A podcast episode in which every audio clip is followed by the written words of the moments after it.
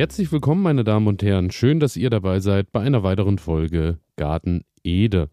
Mein Name ist Elias und heute dreht sich alles um ein Thema, was ich so das erste Mal richtig bewusst wahrgenommen habe. Ich glaube, es war letztes Jahr im November, als ich beim Andreas ähm, zu Gast war bei einer äh, bei einem Workshop zum Thema Bienenkugel und es ging irgendwann im Verlauf, nachdem wir auch äh, so das Jahr der Bienen ähm, besprochen hatten, häufig dann auch darum, was die Bienen wann eben auch als Tracht beziehungsweise eben als Futter nutzen können. Und äh, es ging eben auch einfach darum, dass die Trachten immer weniger werden auf den Wiesen, Bienenfutter und äh, Nektar, Pollen und Co., was eben alles von den Insekten gesammelt werden kann über das Jahr, äh, verschwindet so.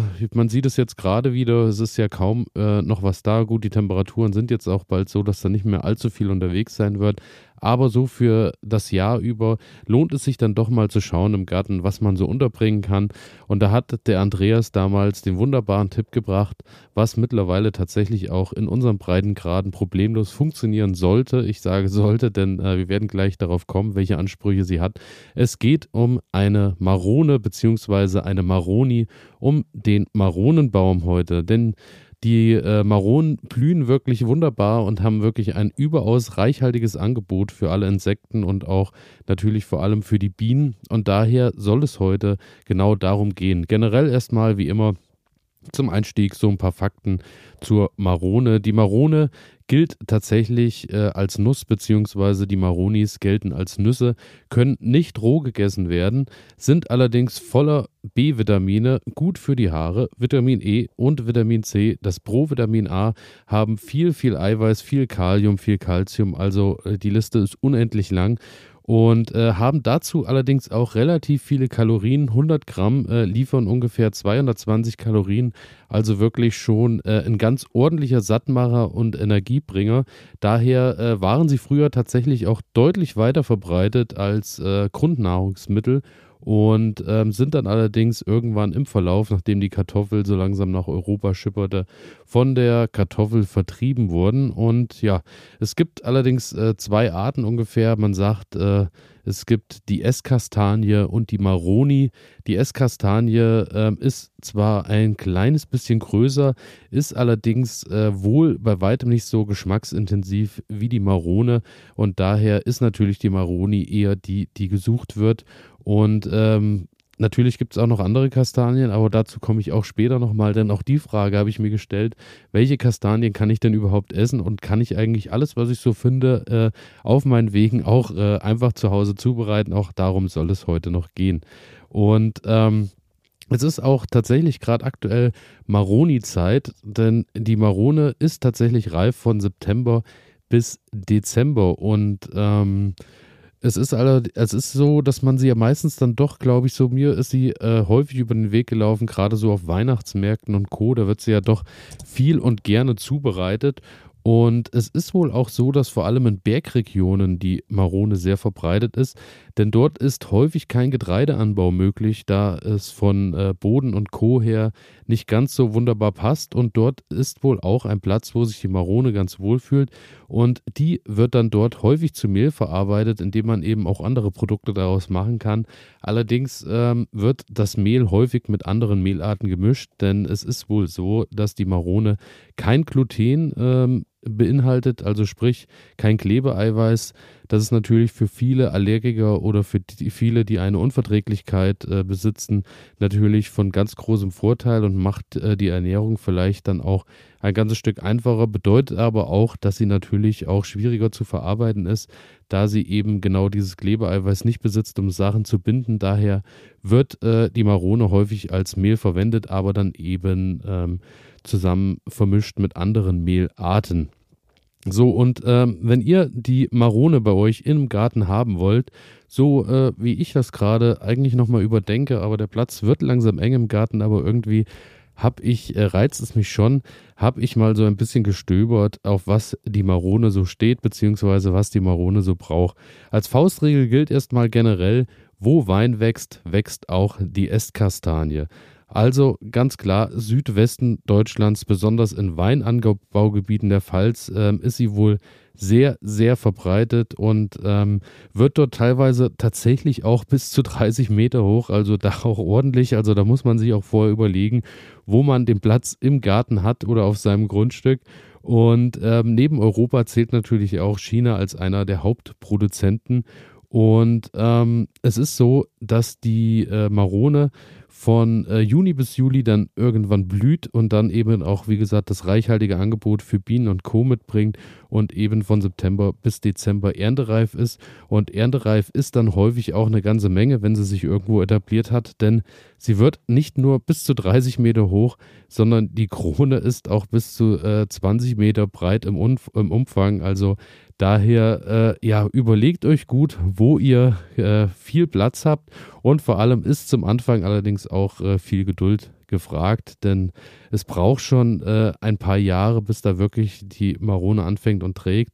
Man sagt so, ich glaube, frühestens habe ich mal gelesen, dass so von sechs bis acht Jahren, wenn ihr schon einen ordentlichen Stamm, ein ordentliches Jungbäumchen kauft. Allerdings äh, ist es bei manchen auch so, dass man sagt, äh, manche Arten brauchen auch zehn Jahre, bis sie sich wirklich dort wohlfühlen und äh, dann so gut gewurzelt haben und so schön gewachsen haben, die Bäume, dass sie eben auch Ertrag bringen. Daher erwartet in den ersten Jahren nicht allzu viel.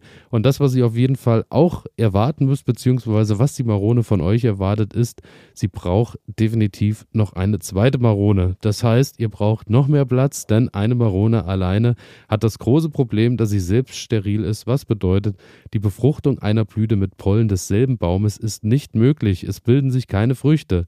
Daher müssen zwei Bäume mit unterschiedlichen, sich ergänzenden Sorten gepflanzt werden. Also auch das ist zu beachten. Ihr solltet wahrscheinlich dann auch äh, zwei Sorten suchen, die zueinander passen. Und ich glaube, das ist dann für mich zumindest schon an einem Punkt angekommen, wo ich sage, dann äh, quatsche ich gerne mit der Baumschule meines Vertrauens, Vertrauens und lass mich da beraten, bevor ich da ganz blind hineintapp und dann am Ende irgendwie kein Befruchter da ist. Daher, das solltet ihr auf jeden Fall vorher im Gespräch haben. Und ähm, ansonsten, was ihr so beachten müsst in eurem Garten, der Boden sollte leicht sauer und sandig-lehmig sein. pH-Wert also eher ins saure Kalk ist wohl äh, nicht ganz so begeistert. Aber ähm, was sie sehr begeistert, ist Kalium und Kalium sollte dann vor allem im äh, Frühjahr äh, im Boden sein, denn sie möchte natürlich dann vorbereitet werden auf die Blüte, braucht dann eben auch Kalium, um in die Blüte zu gehen. Daher ähm, müsst ihr auch schauen, dass ihr da eben was im Angebot habt. Und dann, wie bereits erwähnt, so nach sechs Jahren soll das dann losgehen mit der ersten, mit der ersten eigenen Ernte. Nach sechs Jahren sagt man allerdings, sind dann eher doch die ja, veredelten Sorten, die dann so früh dran sind. Alles andere, äh, alle anderen Sorten, die jetzt äh, nicht veredelt sind, die werden wahrscheinlich etwas länger brauchen. Und ähm, ja, dann ist auch die Frage, nach der Ernte, die Esskastanie, wie überwintert sie? bei uns in den Breitengraden mittlerweile eigentlich weniger ein Problem. Sie sollte ausreichend winterhart sein, solltet ihr aber in Regionen wohnen, wo noch viel, viel und häufig Spätfröste auftreten, hat sie es etwas schwerer, denn äh, trägt dann eventuell weniger Früchte. Ich muss sagen, bei uns ist Spätfrost eigentlich immer noch mal ein großes Thema, daher ähm, schreckt mich das schon so ein bisschen ab.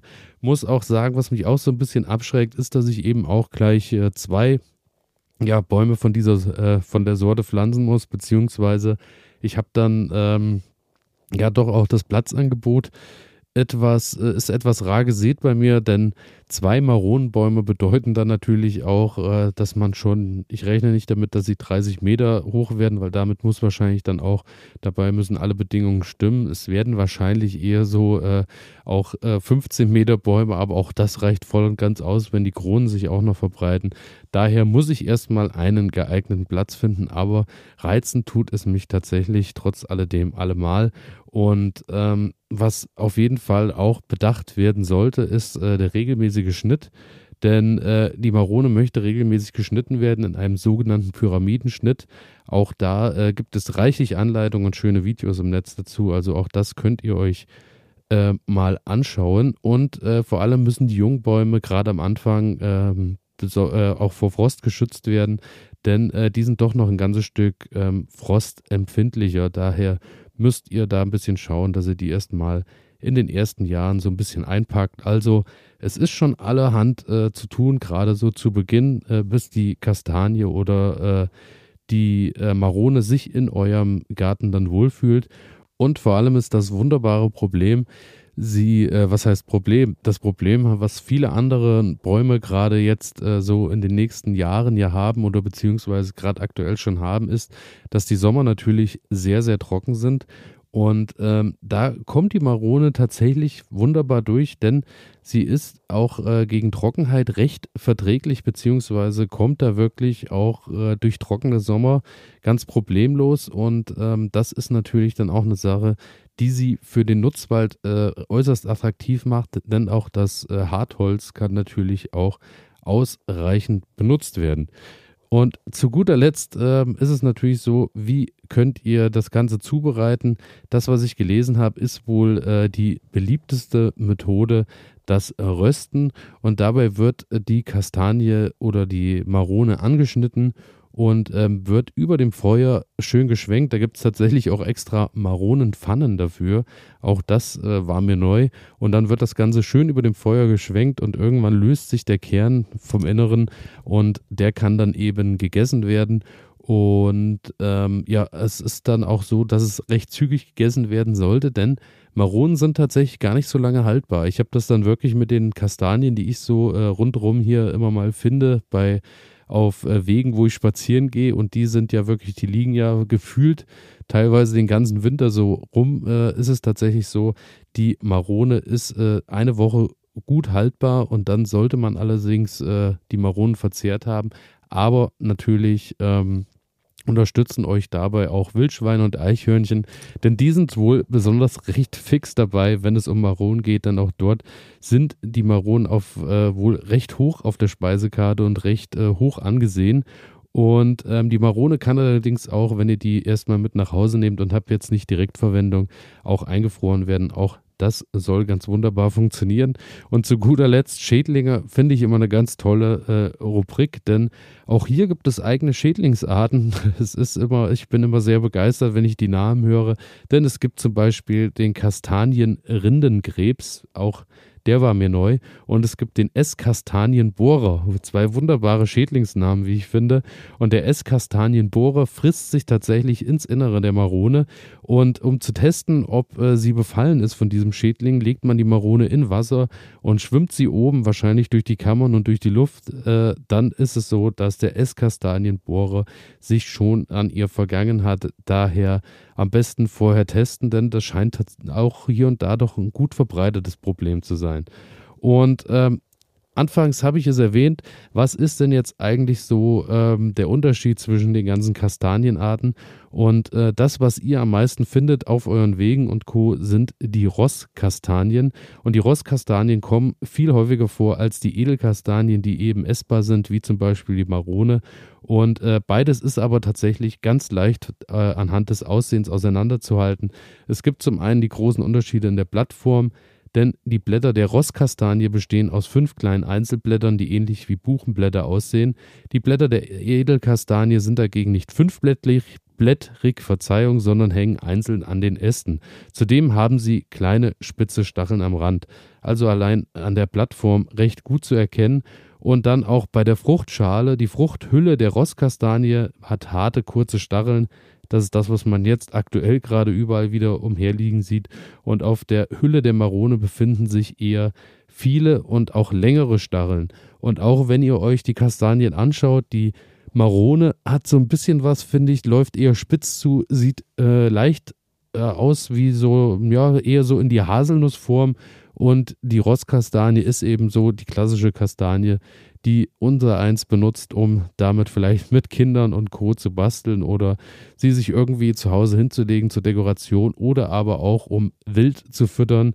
Und ähm, ja, daher die Marone ist mir bewusst noch nie irgendwo begegnet hier in meinem Umfeld, beziehungsweise auch nicht in äh, irgendwelchen Wildformen vielleicht, aber die Rosskastanie ist doch äh, auch, muss ich sagen, so aus meiner Kindheit her immer überall äh, und äh, ja, gerade im Herbst ein stetiger Begleiter gewesen. Daher, das sind so die Unterschiede und die Rosskastanie ist natürlich äh, eher nicht essbar und auch giftig. Daher ähm, Rostkastanie für den Menschen eher nicht verwendbar und auch äh, dafür braucht ihr euch keine extra Kastanienpfanne kaufen, denn äh, ja, das wird am Ende leider zu nicht viel Gutem führen. Und damit bin ich durch, bedanke mich fürs Zuhören, wünsche euch einen guten Start in die Woche, freue mich natürlich, wenn ihr auf Folgen und Abonnieren klickt und freue mich natürlich auch, wenn ihr eine positive Bewertung da lasst. Morgen am Dienstag kommt die neue Folge mit der Nicole Naturtalent Podcast und am Mittwoch geht es hier weiter bei Garten Ede. Wir hören uns am Mittwoch oder eben auch am Dienstag mit Nicole zusammen. Bis dahin, ciao.